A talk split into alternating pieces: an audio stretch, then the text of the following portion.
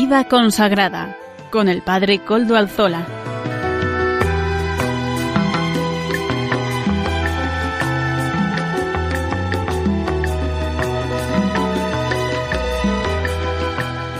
Buenas tardes, hermanos, amigos y oyentes. Hoy es jueves, son las 5 de la tarde. Es por tanto la hora de vida consagrada en Radio María. Les saluda con sumo gusto, como siempre, Padre Coldo Alzola, Trinitario. Hoy emito, como de costumbre, desde Algorta, Vizcaya, desde la parroquia del Santísimo Redentor de esta localidad. Me encomiendo al comienzo del programa, como lo estoy haciendo durante estas últimas semanas, al Beato Domingo Iturrate, cuyas reliquias gozosos custodiamos en nuestro templo parroquial. Y lo digo con sinceridad, para mí es un gozo poder ser custodio de las reliquias del Beato Domingo. Saludo a quienes nos están ayudando en el control en Madrid y aquí a Maro Villanueva. Gracias a vuestro servicio podemos emitir hoy también. Hoy 19 de septiembre de 2019. Fíjense, qué curioso. 19 del 9 del 19. Verdaderamente una curiosa coincidencia, ¿verdad? Así que vivámoslo con alegría. Estos algunos seguramente esta, esta circunstancia tan capicúa les resultará, eh, sacarán de todo tipo de, de comentarios sobre el día de hoy, pero para nosotros es un día especial porque el Señor puede hablar y habla en cada día y en cada momento. Es un día especial porque es un día del Señor. Y hoy para mí es un día especial porque puedo encontrarme con ustedes por medio de la radio amiga de la Virgen María.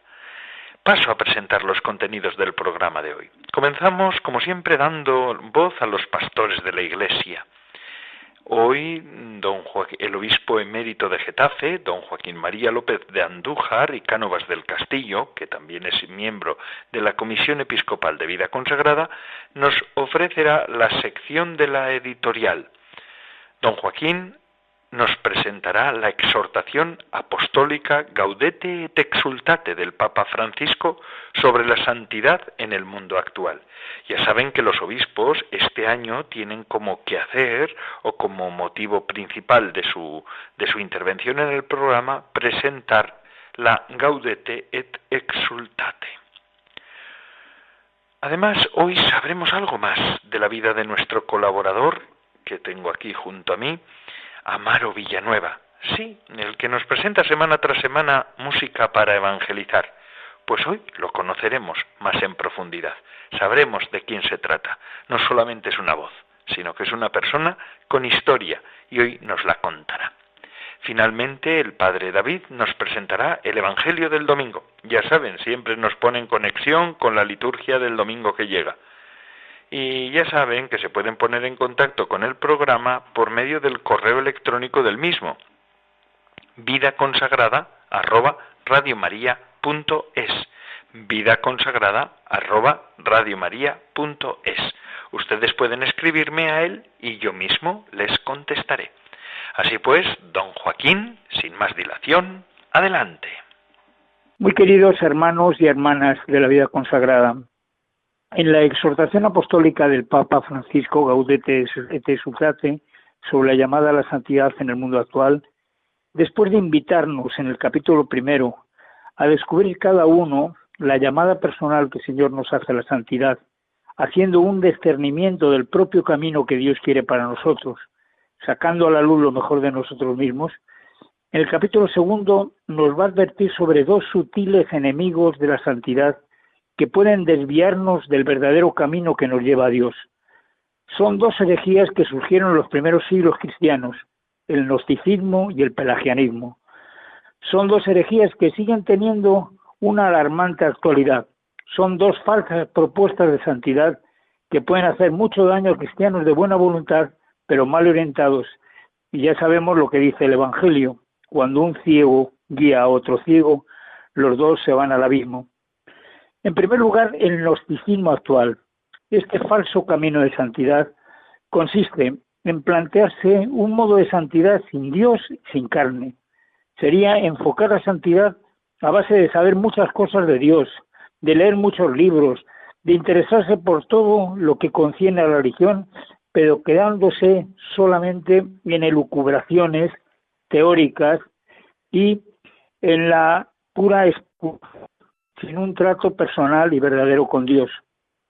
Es típico de los gnósticos juzgar a los demás según la capacidad que tengan de comprender la profundidad, la supuesta profundidad de determinadas doctrinas. Conciben una mente sin encarnación, incapaz de tocar la carne sufriente de Cristo en los otros, encorsetada en una enciclopedia de abstracciones. Prefieren un Dios sin Cristo, un Cristo sin iglesia y una iglesia sin pueblo.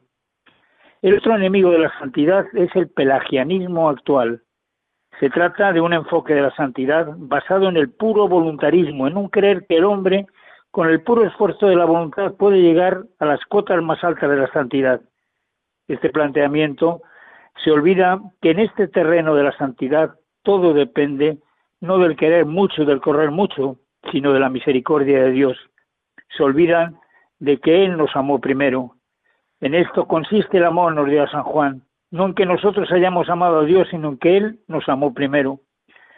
La mentalidad pelagiana, aunque habla de la gracia de Dios, en el fondo solo confía en sus propias fuerzas y se sienten superiores a los demás, como el fariseo de la parábola, para cumplir muchas normas, pero son personas a las que le falta el reconocimiento humilde de sus límites, el reconocimiento dolorido y llorante de sus propias limitaciones, y por eso se cierran a la acción de la gracia en ellos. Pidamos al Señor que nos libre de estos sutiles enemigos de la santidad y nos dé la sabiduría evangélica de los sencillos y humildes de corazón para saber ir a lo fundamental y dejándonos de lucuraciones teóricas y de voluntarismos estériles, sepamos vivir la fe en la vida real con toda nuestra confianza puesta en la misericordia de Dios y sabiendo que Él hará posible lo que nosotros, con nuestras solas fuerzas, somos incapaces de alcanzar.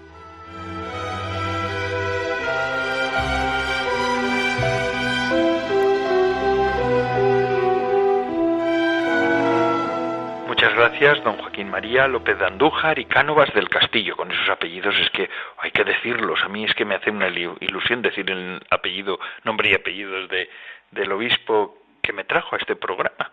Por medio de él, eh, por eso lo tengo yo un especial afecto.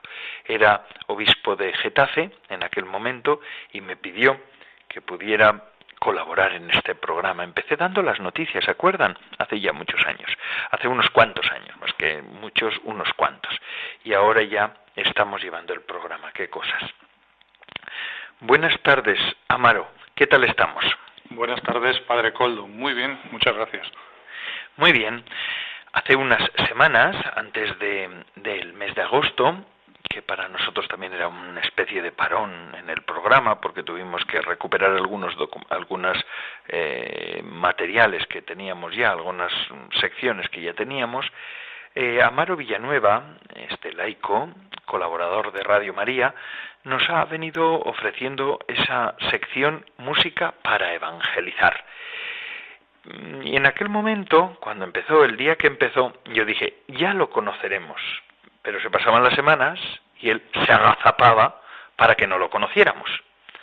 Mm, ciertamente no es religioso, él es un laico, padre de familia, mm, pero mm, yo creo que lo tenemos que conocer, ¿verdad? Este programa, si tiene algo, es que es muy familiar. Aquí los que hablamos, los que estamos, los oyentes, casi casi, ¿verdad? Algunos de los oyentes más, pero eh, somos como de la familia. Es una de las cosas que, una de las magias que tiene la radio. ¿No le parece a usted, Amaro? ¿No te parece a ti, Amaro?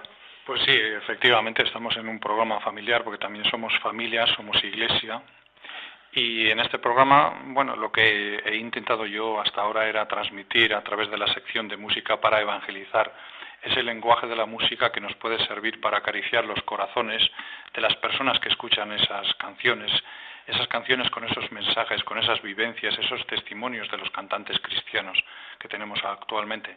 El poder ver también que hay muchísima música católica, hay mucha música católica que nos puede servir en un momento determinado para llegar a otras personas. Qué bueno.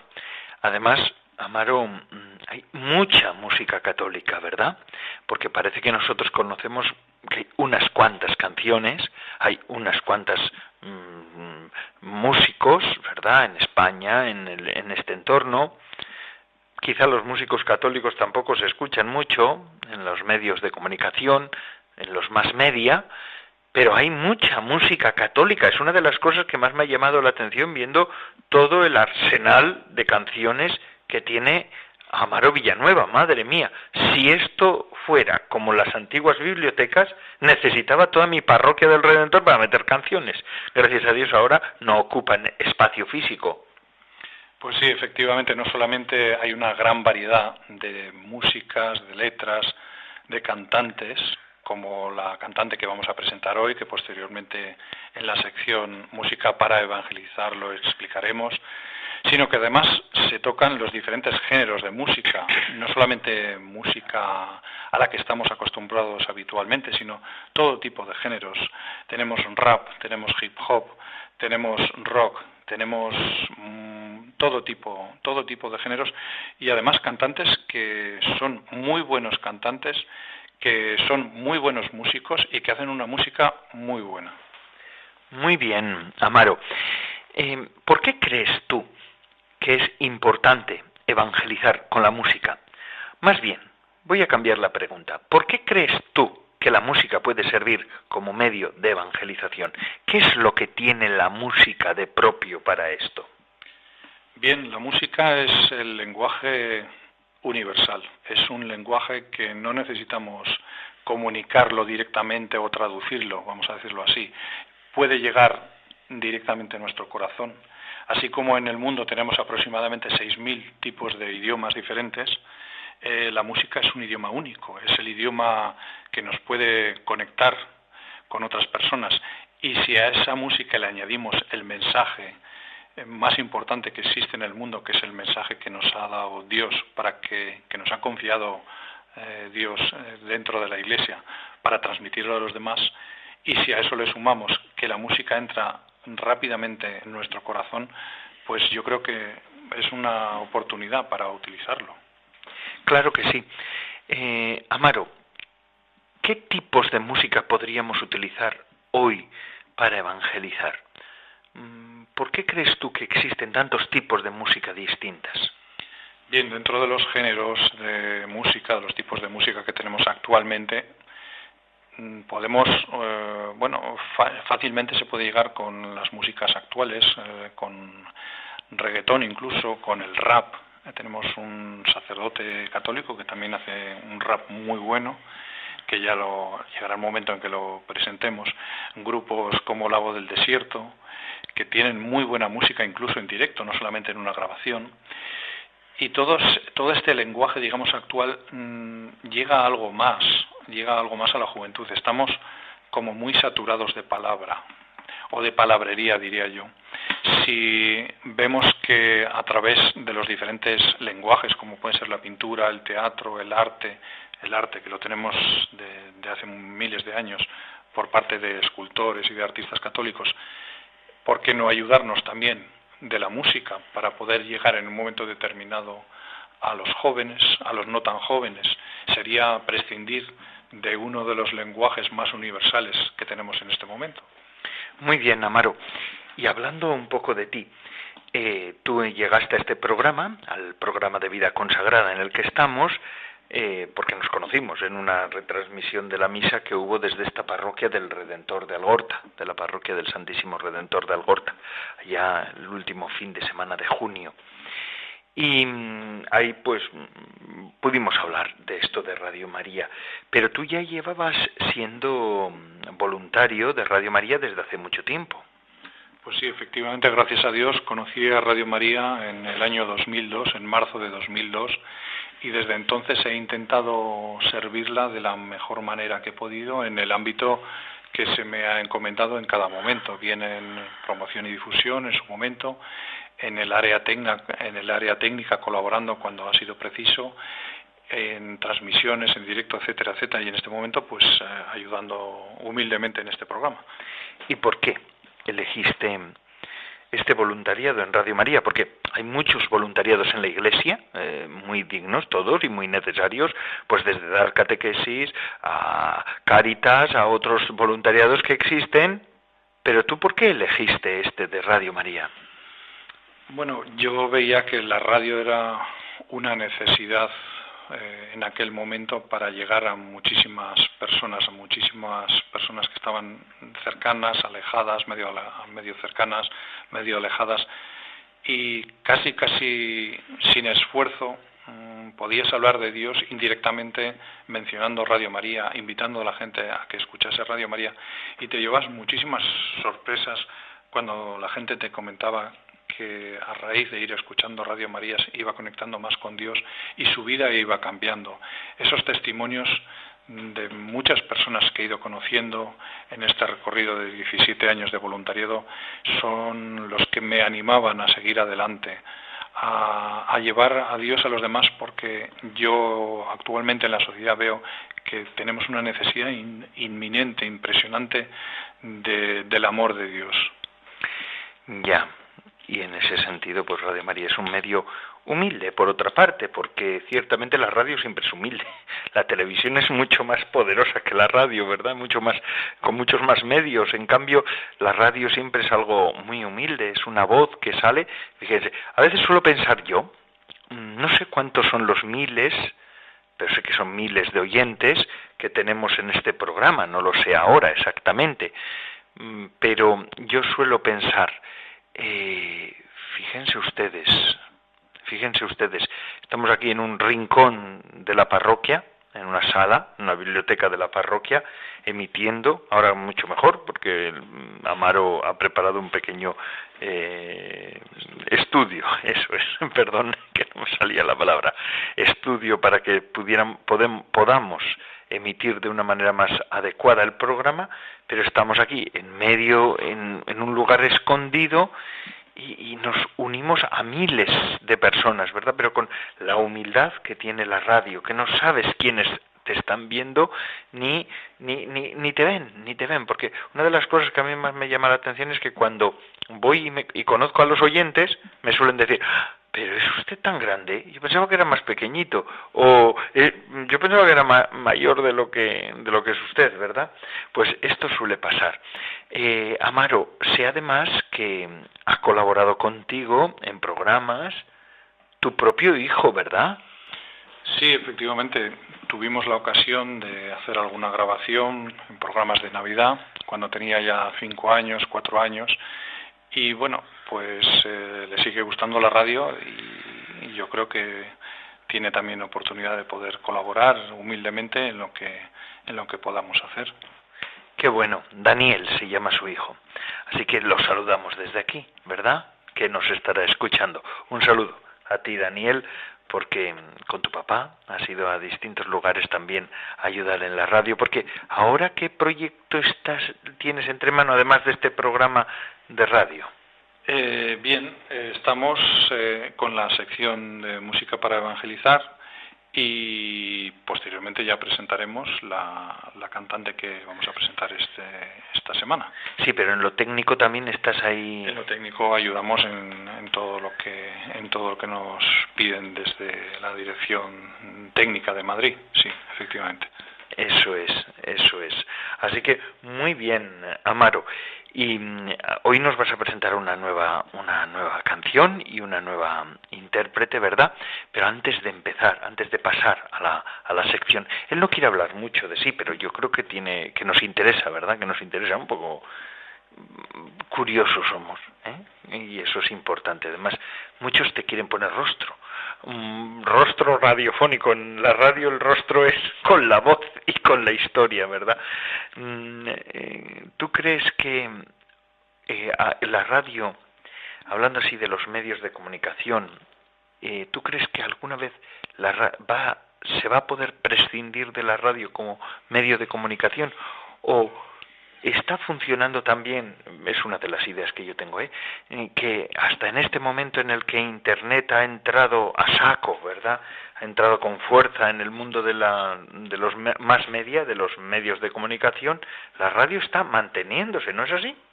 Sí, efectivamente, la radio se está manteniendo, incluso la tendencia ya es hacia la radio digital, como ya ocurre en otros países como Alemania, que tiene una cobertura ya completa para los 80 millones de habitantes, y en muchos otros países en donde ha desaparecido la radio analógica y la DAB Plus es la que en este momento triunfa porque la cobertura también es mejor, con optimización técnica e incluso más barata. Pues bueno, bueno, a eso estaremos esperando, ¿verdad? Enseguida vendrá también la radio digital a España, ¿no es así? Esperemos que, llegue, que bueno, en Madrid y Barcelona y los entornos ya está funcionando. Pues bueno, eh, ahora ya queda poco, queda poco y esperemos que, que Radio María también pueda estar en todo ese proceso, porque mm, hay algunas dificultades para Radio María, ¿verdad? Hace falta muchos medios económicos, por eso en todos los días que tenemos programas solemos hablar y hacemos la cuña para recordarle a la gente, recordarnos a todos que tenemos que colaborar con Radio María. Pero, mm, pero bueno, eh, a pesar de las dificultades, mm, yo creo que, que podremos ir a, que podemos salvar los muebles y que estaremos cuando llegue la radio digital. ¿Qué opinas tú? Efectivamente, estaremos ahí, por supuesto si Dios así lo quiere, nosotros estaremos y de hecho la Iglesia siempre ha estado a la vanguardia de todos los temas técnicos, científicos, etcétera. Pues muy bien, muy bien. Amaro, y ya vamos a pasar a la sección, música para evangelizar. ¿Qué nos quieres decir antes de que pasemos a la, a la sección? Bien, pues hoy vamos a presentar a la canción y al final de la cantante Lily Goodman. Lily Goodman es una cantante dominicana de música cristiana y es considerada una de las mejores y más importantes voces en la música cristiana. El tipo de voz es de mezzo soprano. En su canción que vamos a presentar hoy y al final nos cuenta cómo ha visto el dolor acercarse, cómo le ha causado heridas, golpearle y hasta se llegó a preguntar ¿dónde estabas tú? ¿Dónde estaba Dios? He hecho preguntas en mi aflicción buscando respuestas sin contestación. Y hasta dudé por instantes de tu compasión. Y aprendí que en la vida todo tiene un sentido. Y descubrí que todo obra para bien. Y que al final será mucho mejor lo que vendrá. Es parte de un propósito. Y todo bien saldrá. Siempre has estado aquí. Tu palabra no ha fallado. Y nunca me has dejado. Descansa mi confianza sobre ti yo he estado entre la espada y la pared, rodeada de insomnio sin saber qué hacer, pidiendo a gritos tu intervención. A veces me hablaste de una vez, en otras tu silencio solo escuché. Escuchamos la canción y al final de Lily Goodman. Pues muchas gracias, Amaro. Vamos a escuchar la canción.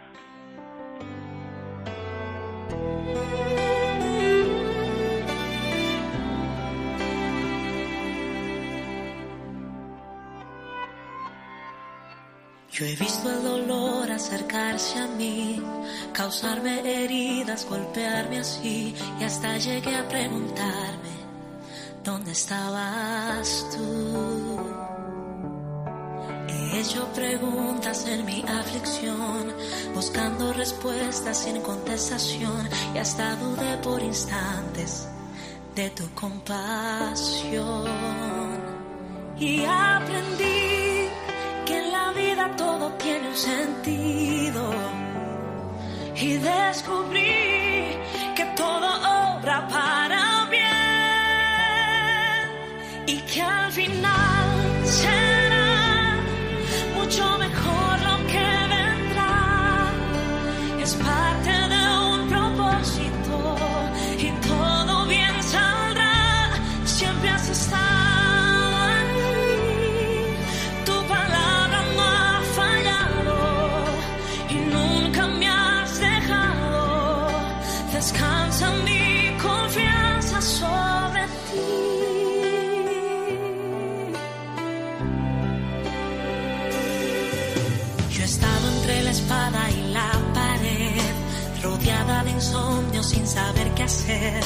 pidiendo a gritos tu intervención.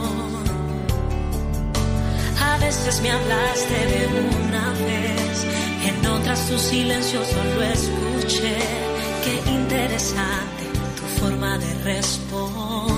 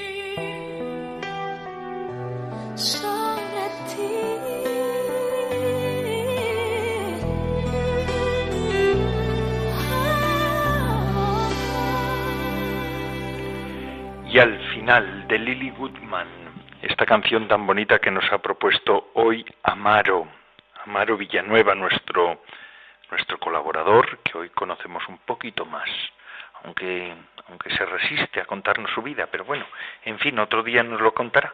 Pero bueno, como su tarea fundamental aquí es presentarnos medios para evangelizar, porque la evangelización es la razón de ser de la Iglesia, de la Iglesia Universal, de toda la Iglesia.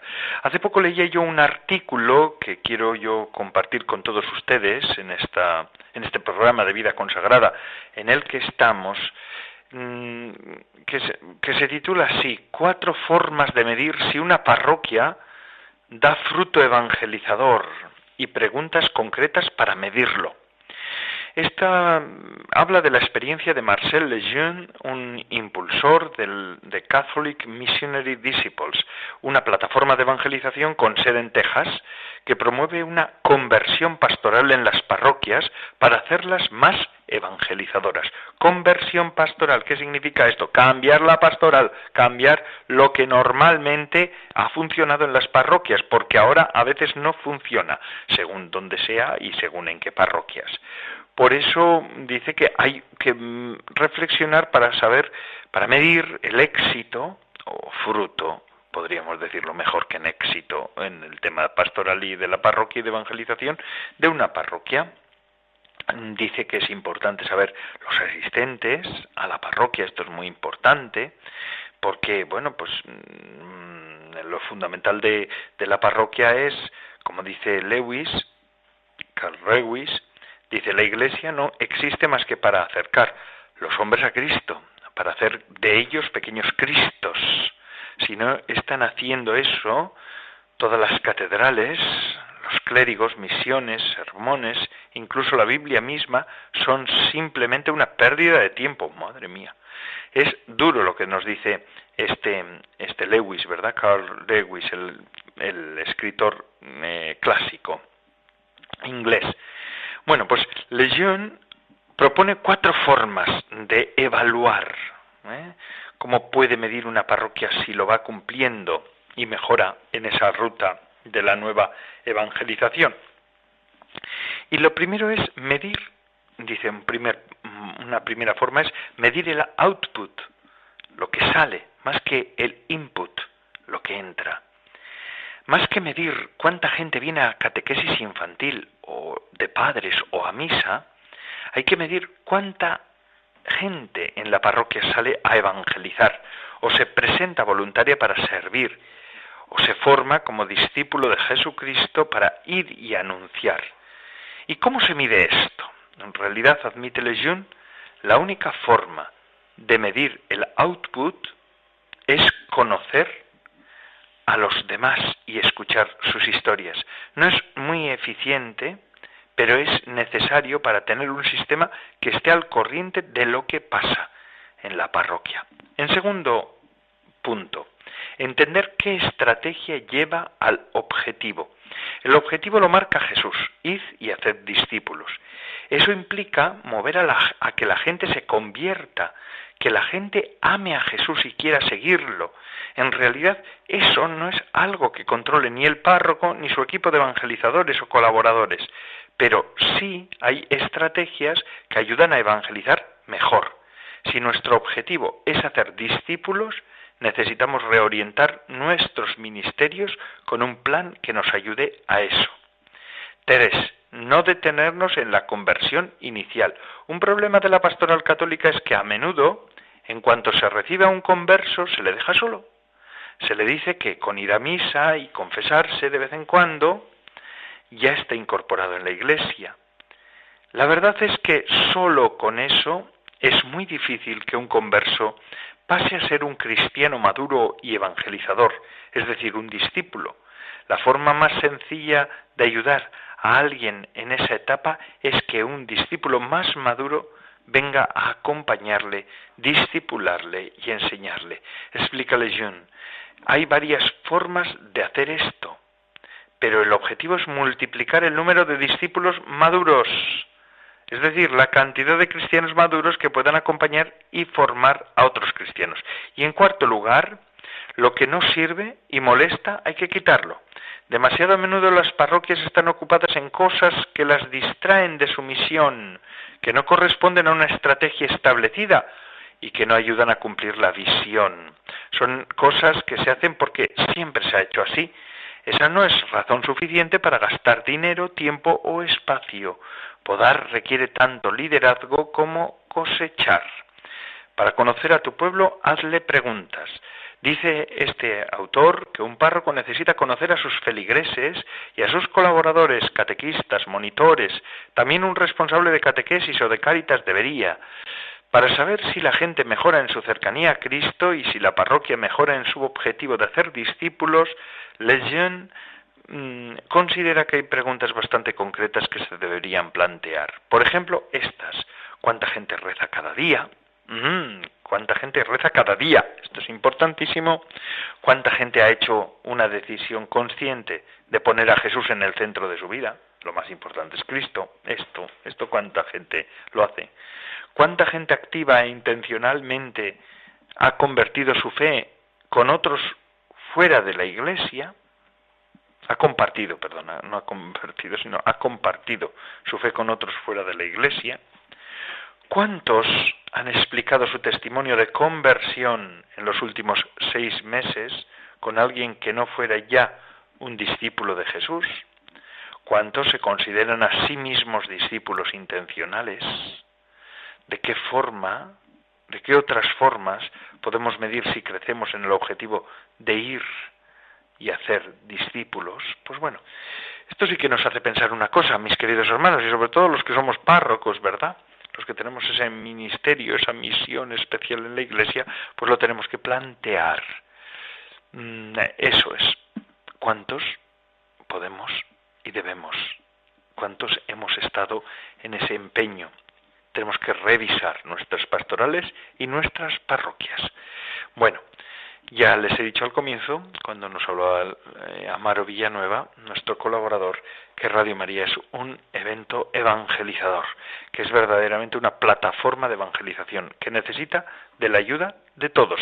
Vamos a escuchar cómo podemos ayudar a Radio María.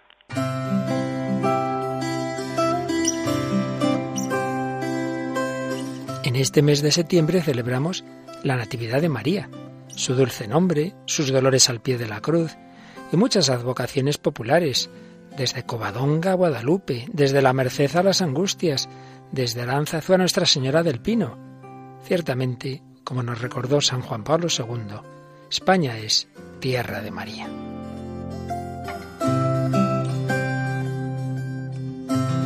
Sin embargo, son cada vez más las personas que no conocen quién es realmente la Virgen, ni tienen fe en su Hijo Jesucristo.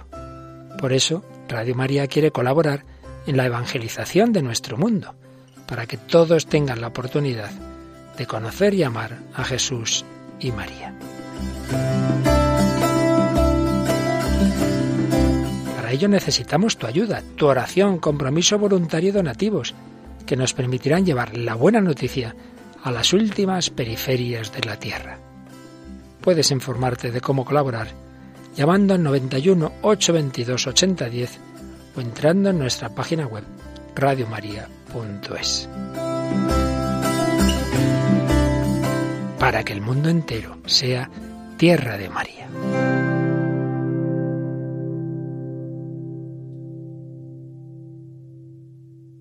Y ahora, para concluir el programa, vamos a escuchar al Padre David sobre el Evangelio del domingo. Una vez más, el Padre David nos presenta esto que es tan importante para todos nosotros. Adelante, Padre David.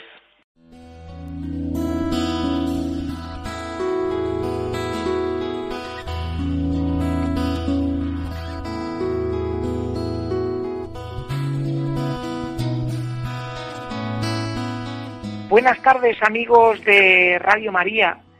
Este próximo domingo, 22 de septiembre, la Iglesia celebra el vigésimo quinto domingo del tiempo ordinario.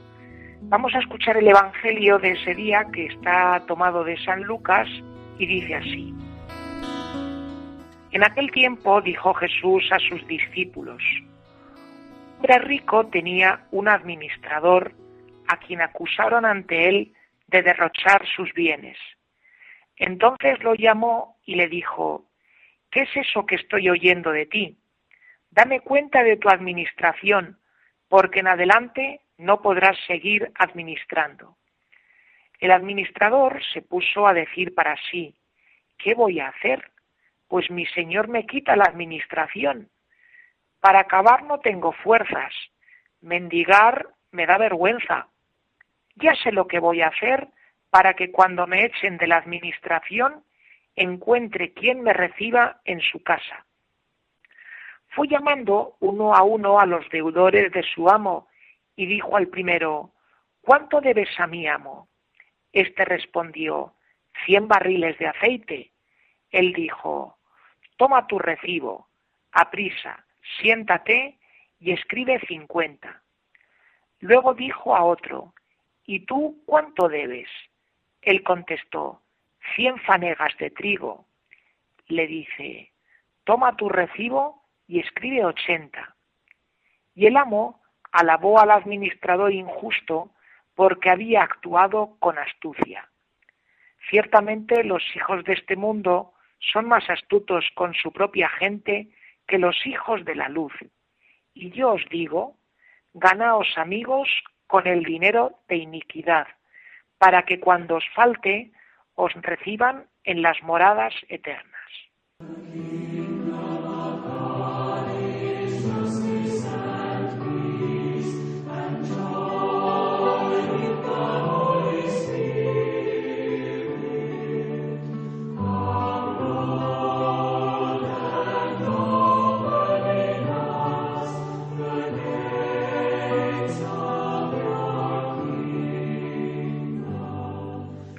Oyentes, las pasadas semanas, los pasados domingos, hemos visto que Jesús centraba su conversación, su predicación, con los fariseos, con los escribas, con los letrados, es decir, con la gente piadosa de entonces. Hoy vemos que Jesús de nuevo vuelve a dirigir sus enseñanzas a los discípulos, es decir, a los creyentes de todos los tiempos, a nosotros, y les va a hablar de un tema que nos toca bastante hoy, que es el tema de cómo usar el dinero y las riquezas con sabiduría y sin que nos den dolores de cabeza. ¿Y cómo lo hace? Pues como a él le gusta hacer, que es recurriendo una vez más a una parábola, una parábola que en el caso de hoy pues tiene que ver con la economía de Israel y las costumbres de la época.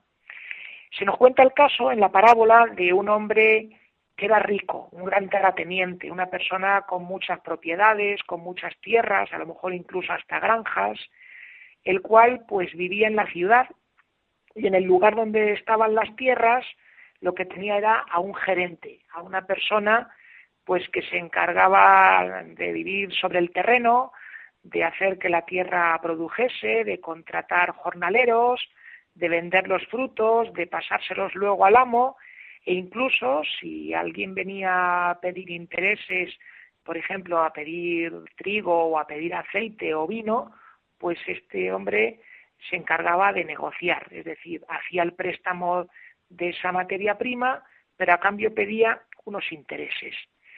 Pero ¿qué sucede? Pues que le llega el chivatazo al amo, al que vivía en la ciudad, al terrateniente, pues de que el gerente que tiene sus manos rotas, es un derrochón, un deshonesto. Esto hay que ponernos en la situación para entender en qué podía estar el fraude o la derrocha de este gerente.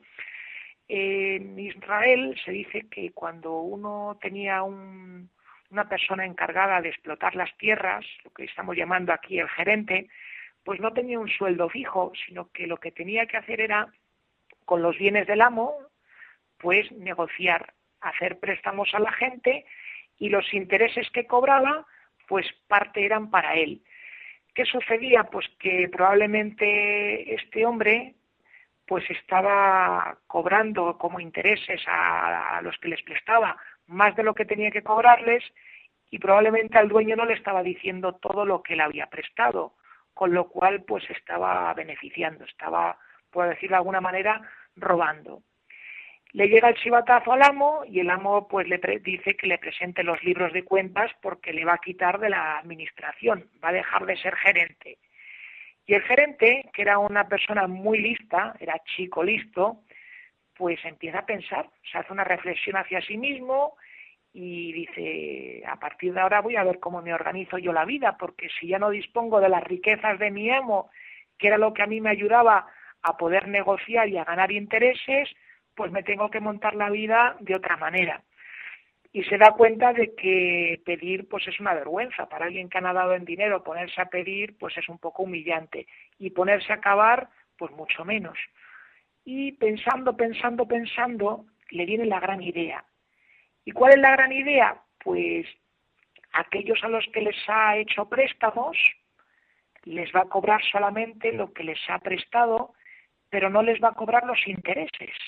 Es decir, el gerente se va a quedar sin cobrar la parte que le corresponde por haber hecho esos préstamos.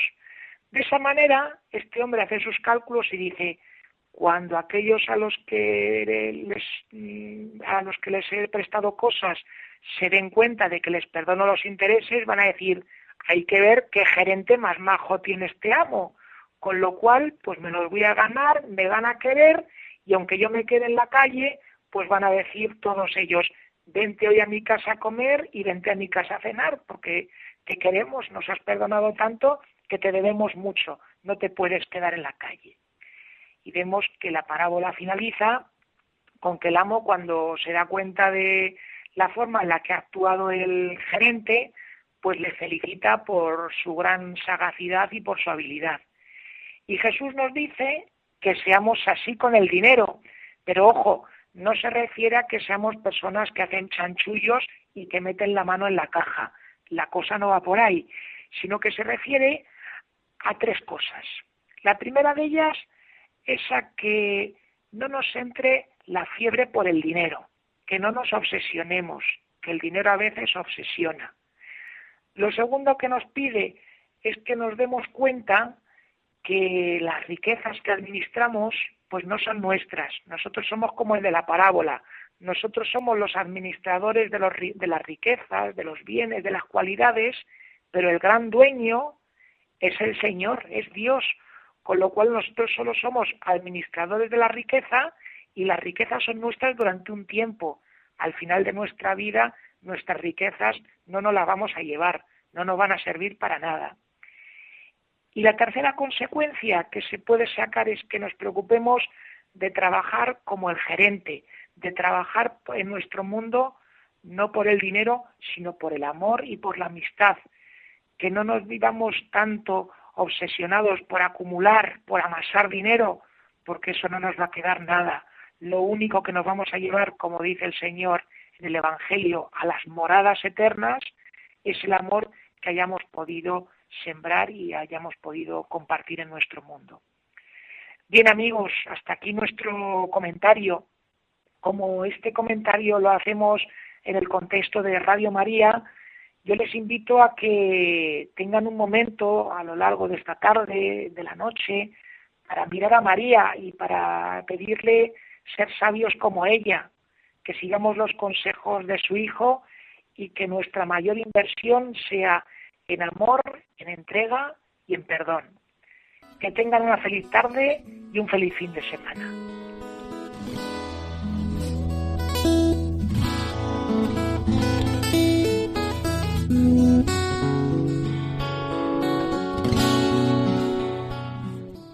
No es fácil explicar el Evangelio, ¿verdad?, de este domingo, porque es un Evangelio un poco confuso, nos parece a nosotros. Pero mire, el Padre David lo ha explicado de una manera correcta, adecuada, nos ha hecho entender un poco el, sentido profundo de este Evangelio de este domingo. Y sin más, les digo que el programa de vida consagrada de Radio María ha concluido una semana más. Gracias a todos los que semana tras semana nos ofrecen su fidelidad y su compañía. Es una gozada contar con todos ustedes. Son ustedes la razón de ser de nuestro programa y la de todos los programas de la radio de la Virgen. Les dejo ahora con la hora feliz, el espacio dedicado a los más pequeños de la casa. Y además esto no para, amigos. Esto dura todas las horas del día. Y así me despido también un jueves más. Eh, antes de marcharme y antes de despedirles, quería yo comentarles que lo importante en la vida es ser felices y ser fieles. Así que en eso tenemos que, que, que empeñarnos, ¿verdad? En ser felices y fieles. el otro día hablaba yo el fin de semana pasado, bueno, el sábado y domingo, he estado en un santuario mariano mm, la patrona de Cantabria, la Virgen bien aparecida, porque el domingo se celebraba su fiesta, la fiesta de la Virgen de la bien aparecida, la bien aparecida. Y mm, allí es un santuario que llevamos nosotros los trinitarios y, bueno, pues miles de personas cántabras y de todo el entorno de las provincias de alrededor, Burgos y Vizcaya también, pues se acercaron ese día, esa, ese día, esa jornada a saludar a la Madre y a rendirle homenaje y devoción, homenaje de devoción, ¿no? Y una de las cosas que me llamaba la atención a mí era pues una cosa que me dijo una persona allí en, la bien aparecida, que me decía, padre, mm, pues verdaderamente yo quiero que mis hijos, quiero que mis hijos sigan este camino que yo he seguido. Y yo le decía, ah, pues sí, es verdad, es bueno y tal. Dice, sí, no solamente por ellos, que sobre todo sí, también por mí. Porque quien tiene un hijo católico ya está salvado. Me hizo gracia. ¿eh? Quien tiene un hijo católico ya está salvado. Se salva el hijo, pero también se salva la, la madre. Eso me llamó la atención y dije, pues, pues tiene usted razón, señora. Así pues eso, con esto me despido. Me hizo gracia, pero, pero creo que es algo muy profundo lo que esta hermana nos quería decir. Así que se despide, me despido de todos ustedes. Padre Coldo Alzola, Trinitario. Recen por mí yo lo hago por ustedes. Hasta la semana que viene, si Dios lo quiere.